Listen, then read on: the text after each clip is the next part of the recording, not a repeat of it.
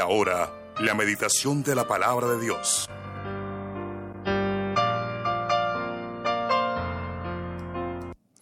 Bueno, en esta mañana seguimos con nuestro tema bien interesante, eh, algunas decisiones o algunas, eh, algunos pasos, como lo, tú, tú lo quieras llamar, pero yo le he titulado algunas decisiones bíblicas para vivir conforme al diseño que Dios planificó para usted.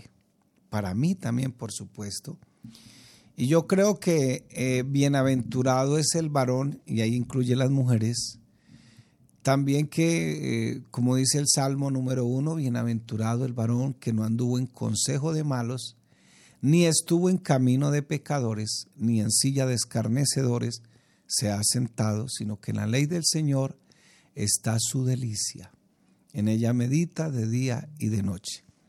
Dios ha planificado una vida para el ser humano, nos cueste creerlo y ahora eh, con todo esto que está sucediendo de la inteligencia artificial, algunos presuponen, algunos presupuestan de que la religión se va a acabar con la inteligencia artificial.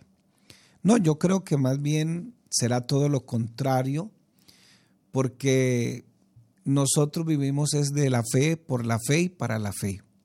Creemos que la Biblia es un libro de fe que Dios se tardó más o menos unos 1600 años en escribirlo y que a través de ese libro que es la Biblia, Dios, vemos a un Dios que se inmiscuye en la historia del ser humano y que quiere lo mejor para él. El tema para esta mañana es creo que mi responsabilidad es ser un buen mayordomo de mi vida. Bueno, eso no te lo enseña la inteligencia artificial. la inteligencia artificial lo copió aquí de la Biblia. Pero la decisión en esta mañana es creo que mi responsabilidad es ser un buen mayordomo de mi vida. ¿Y qué es un mayordomo? Un mayordomo es un cuidador, un mayordomo es un capataz, un mayordomo es un gerente, un administrador, pero que está sujeto a un patrón más grande, alguien que está por encima de él y que tarde que temprano le tendrá que rendir cuentas a ese patrón. Y en este caso, nuestro Señor, la palabra Señor en la Biblia, en el Antiguo Testamento viene de la palabra Donai y en el Nuevo Testamento viene de la palabra Curius, que significa Él es mi amo, yo soy dueño, yo soy propiedad de Él, Él es mi Señor, Él es mi Rey. Entonces, nuestra responsabilidad en esta mañana es ser un buen mayordomo de nuestra vida. Y voy a tomar un pasaje bíblico en un conjunto bastante grandecito para referirme a este, a este concepto de la mayordomía. Dice Primera de Corintios capítulo 6 versículos 9 al 20, no sabéis que los injustos no heredarán el reino de Dios. En el contexto, el injusto aquí es la persona que no cree en Dios, que se rebeldiza contra Dios, que en otras palabras no cree que la Biblia es la palabra de Dios, el injusto es aquella persona anti Dios. Pero no se equivoque, no solamente ellos, dice aquí el apóstol Pablo, no, eh, no erréis, o sea, no se confíen, ni los fornicarios. ¿Quiénes son los fornicarios? Pues aquellos que practican todos esos pecados sexuales, porque la palabra fornicar viene aquí de la palabra porneia, que significa pecados sexuales. Ni los idólatras. ¿Quiénes son los idólatras?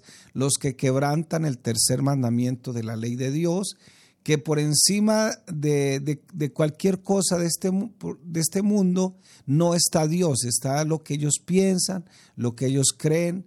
Incluso el chico que la chica está por encima de Dios ya es un idólatra ni los adúlteros, ni los afeminados, ni los que se echan con varones, ni los ladrones. Estamos hablando de mayordomía, ni los ávaros, ni los borrachos, ni los maldicientes. ¿Quién es un maldiciente?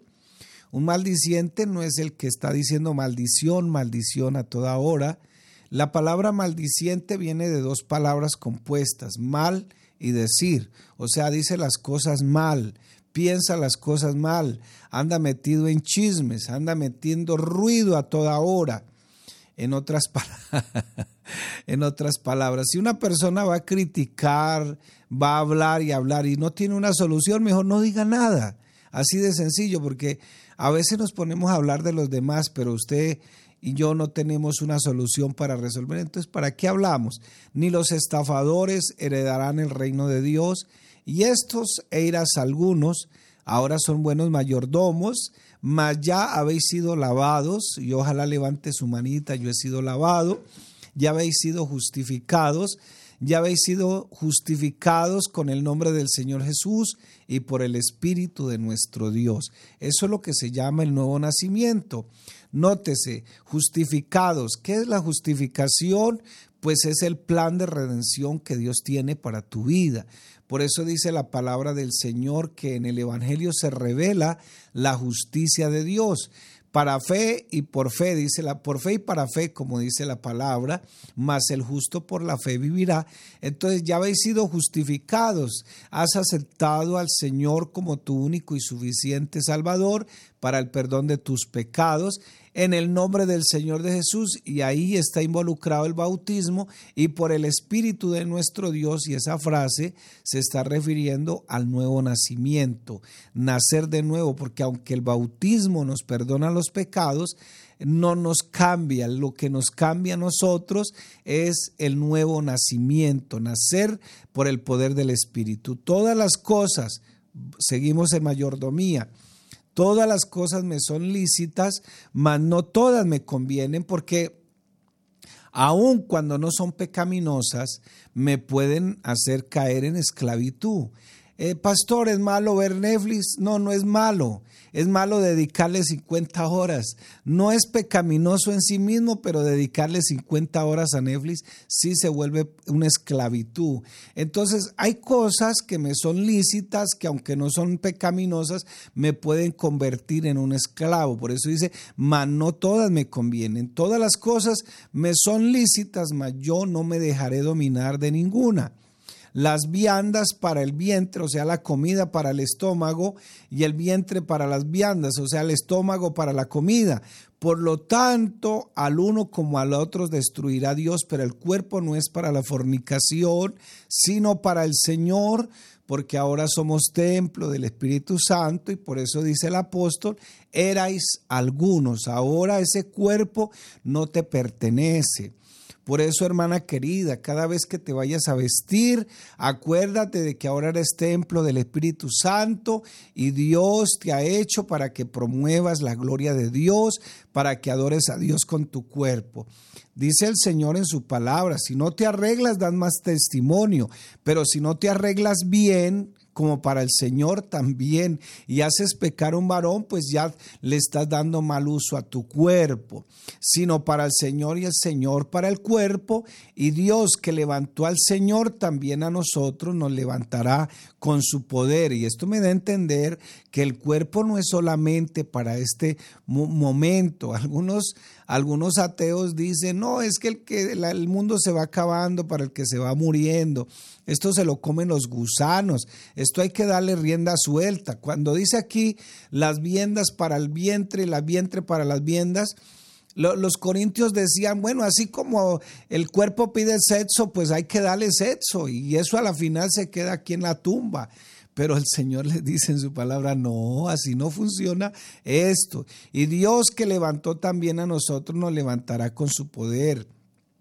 Versículo 15, ¿no sabéis que vuestros cuerpos son miembros de Cristo? Eh, dice aquí, quitaré pues los miembros de Cristo y los haré miembros de una ramera, de ningún modo. ¿O no sabéis que el que se une con una ramera es un cuerpo con ella?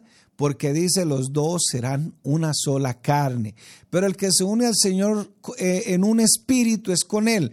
Nótese que la palabra espíritu está con E minúscula y se está refiriendo, eso es una figura de lenguaje y usando algún recurso de, de interpretación, la palabra espíritu se refiere a la persona, el asiento de su personalidad, el espíritu, la alma y el cuerpo. Dice, dice el versículo 17, pero el que se une al Señor, un espíritu es con él. No solamente el cascarón, no solamente la parte espiritual, no, aquí incluye la conciencia, la mente, la razón, el asiento de la personalidad. Dice, huí de la fornicación y aquí puede ir en dos sentidos porque la palabra fornicación en el Antiguo Testamento se relacionaba con la idolatría. Eh, Israel había dejado su esposo y se había ido con otro. Acuérdense del profeta Osias que el Señor le dijo, ahí busques una ramera y te casas con ella. Y la ramera, eh, bueno, se casó con el profeta, pero de vez en cuando se le, se le iba, como decimos aquí en Latinoamérica, se le volaba y se conseguía otros, otros maridos, por así decirlo, y quedaba embarazada y el profeta le crió los hijos de esos otros maridos, pero el profeta siempre iba y la buscaba. Eh, ¿Cuál era el mensaje y dónde está la metáfora? Lo que consiste es que el profeta era Dios, representaba a Dios, y aquella mujer eh, que caía carratico en fornicación, pecado sexual, era el pueblo de Israel, carratico se iba, pero sin embargo Dios siempre la buscaba. Dice versículo 18, huí de la fornicación, cualquier otro pecado que el hombre cometa está fuera del cuerpo, mas el que fornica contra su propio cuerpo peca. O ignoráis que vuestro cuerpo es templo del Espíritu Santo, el cual está en vosotros, el cual tenéis de Dios y que no sois vuestros, porque habéis sido comprados por precio, o sea, por la redención, la justificación por la gracia, y que no sois vuestros porque habéis sido comprados por precio, glorificad pues a Dios, por eso el cuerpo es para darle la gloria a Dios, para adorar a Dios, para llevar proclamar la gloria de Dios aún en nuestro cuerpo, pues Dios en vuestro cuerpo y en vuestro espíritu, los cuales son de Dios. Eso es mayordomía. Porque a veces, eh, aunque la mayordomía incluye también el dinero, a veces estamos acostumbrados, es que cuando nos van a hablar de mayordomía, ya se nos símbolo pesos, diezmos. Eso debe ser que en la iglesia no están diezmando símbolo pesos de ofrenda, todas esas cosas.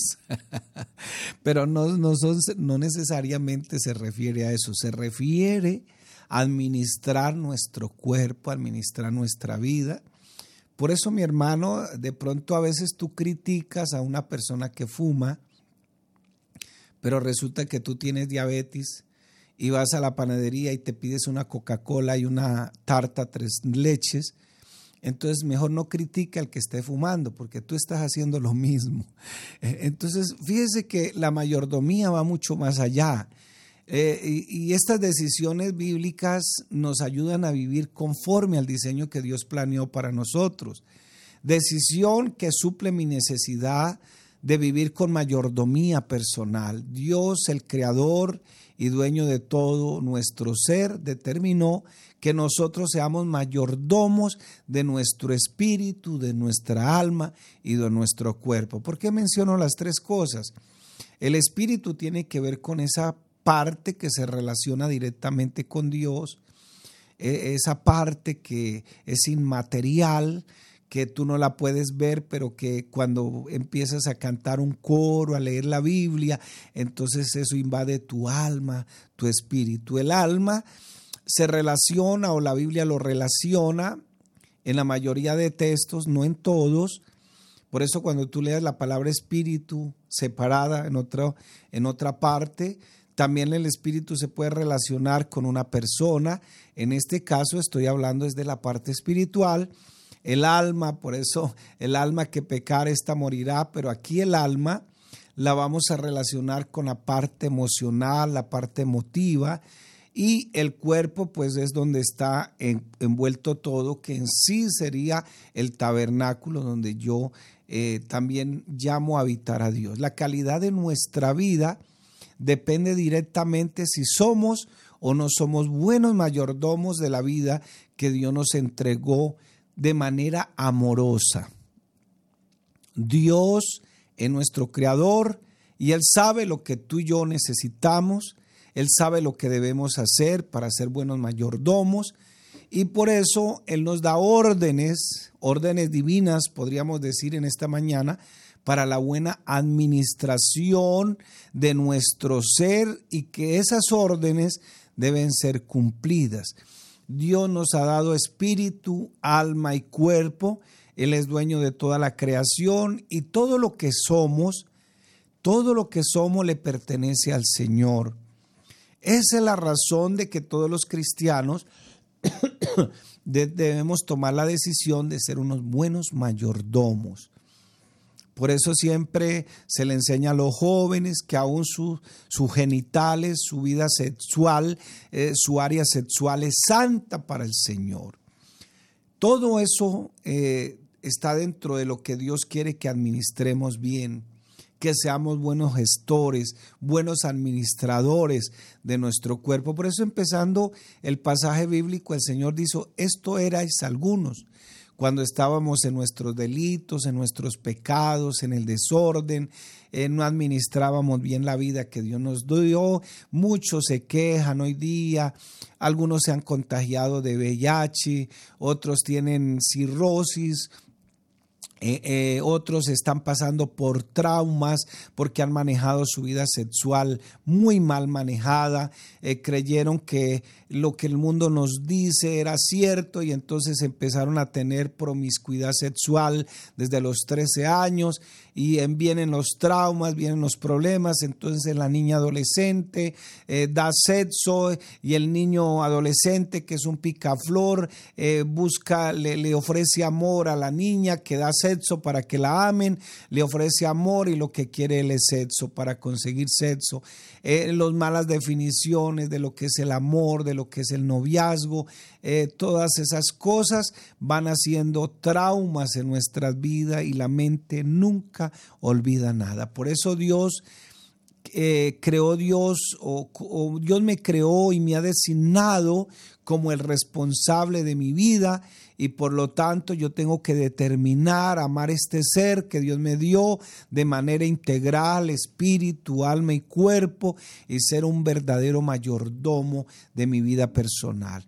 Y esta decisión va a suplir una necesidad que el ser humano tiene en este, en este momento. ¿Por qué? Porque lo va, a, lo va a llevar a vivir la vida que Dios planificó y podrá vivir su vida con excelencia, podrá dar frutos, podrá ser una vida realizada, exitosa. El éxito no depende del dinero, el éxito no depende de los títulos, el éxito no depende de estar rodeado de buenas personas, sino que el éxito depende de que usted le haga la voluntad de Dios, administre bien su cuerpo, su vida. Por eso, mi hermano, yo creo que Dios tiene todo en su mano aquí para que usted sea feliz. Eh, joven, si hay algún joven que me está escuchando en esta mañana, entréguele la vida a Jesucristo y aprenda a vivir el plan que Dios diseñó para usted. La Biblia dice que fuimos rescatados de esa antigua manera de vivir y como buenos mayordomos debemos evitar los extremos, el extremo de la negación de las pasiones naturales, o sea, lo que no es pecaminoso yo lo puedo disfrutar. Dios nos creó con algunas pasiones que tienen que ser satisfechas, pero también el Señor nos enseña que sin pecado también debemos evitar el extremo de la satisfacción pecaminosa de las pasiones naturales. Entonces, no es que el cuerpo pide sexo, hay que darle sexo y el sexo ilícito. El cuerpo pide esto, hay que darle porque esto, que alcohol, que drogas. No, mi hermano querido, no, así no funciona. Y yo creo que Dios hizo un plan maravilloso para que tú puedas vivir la vida que Dios te ha dado. Debemos desechar esas filosofías extremistas, comamos y bebamos, que mañana moriremos, y, de pronto esa filosofía eh, le encantaba a los ciudadanos de Corintio, y, y, aunque ese es el nuevo estilo de vida a partir del año 2000 con esa filosofía humanista, eh, y hacen que el hombre gire en torno a sus pasiones y por eso toda esta ideología de género lo que busca es que el hombre se endiose, que el hombre sea Dios, que lo que importa es lo que siente, lo que le gusta, lo que piensa Y no es que esté malo en algunas áreas, pero hay muchas cosas que son pecaminosas. Para ser buenos mayordomos debemos tomar la decisión de terminar que vamos a establecer un plan para evitar a todas las personas o situaciones que nos motiven a la maldad, que sean un obstáculo para nuestra mayordomía integral vamos a determinar que le daremos a nuestro cuerpo la importancia que Dios le da y lo trataremos como Dios lo exige. vamos a determinar que viviremos para la gloria de Dios y no para la satisfacción de nuestros gustos. Porque aunque todo es lícito, todo no te conviene. Todo no te conviene. ¿Por qué no le dices, Señor, querido Señor de mi vida. Qué, lindas esas palabras, querido Señor de mi vida, prometo informarme bíblicamente. No busques información del amigo y sobre todo el amigo que está en las drogas, que busca la felicidad en las drogas, que busca la felicidad en el sexo. Eso le pasó a, a David cuando se descarrió, perdón, a Salomón. Salomón se descarrió del Señor ¿Por qué? Porque empezó a ver en otras cosas y pensó que la felicidad estaba en las mujeres. Tuvo mil esposas, mil mujeres. Era un promiscuo sexual cuando se descarrió y no encontró la felicidad en el sexo. Pensó que estaba en el dinero y adquirió muchísimos bienes, muchísimas riquezas y le, quedó, le seguía quedando el vacío. Pensó que estaba en, en, hacer una carrera, en trabajar y, aunque eso no está mal, no le llenó el vacío que tenía, automáticamente se quedó bloqueado, pensó que, que, que, la felicidad del ser humano estaba en todas esas cosas y resulta de que no estaba ahí. Y por eso es que cuando tú lees en el libro de Eclesiastés, que fue escrita por Salomón, al final en el capítulo 12 dice, es que definitivamente el todo del hombre es Dios. Es Dios. Entonces, mi amigo, mi hermano, quizás tú estés buscando en el dinero, en las drogas, en la novia, eh, en, el placer, en, tanta distracción de esta vida, pero resulta de que Dios está ahí cerquita para darte lo que tú necesitas. Dios te dice en esta mañana, por favor, sea un buen mayordomo de tu vida. Tienes que aprender a gestionar, a gerenciar tu espíritu, tu alma, tu cuerpo. Pero ¿dónde vas a aprender eso? pues donde te vas a informar es en la Biblia. No hay otro medio de información para nosotros los cristianos. Así que mi hermano, mi amigo que está en esta mañana, yo creo que tú dependes nomás del Señor. Dependemos del Señor. Y te dejo esta, esta pequeña reflexión en esta mañana para que tú en esta mañana tome la decisión de ser un buen mayordomo de tu vida y sobre todo tome la decisión de aceptar los planes que Dios tiene para que tú seas feliz. Dios le bendiga, mi hermano.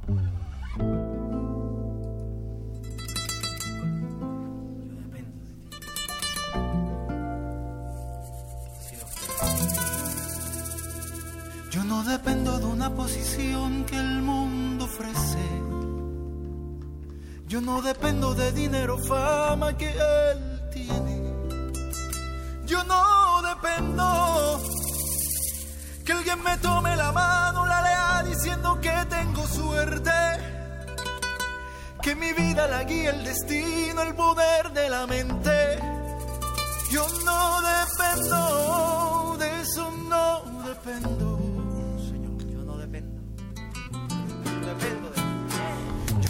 Dependo de una posición que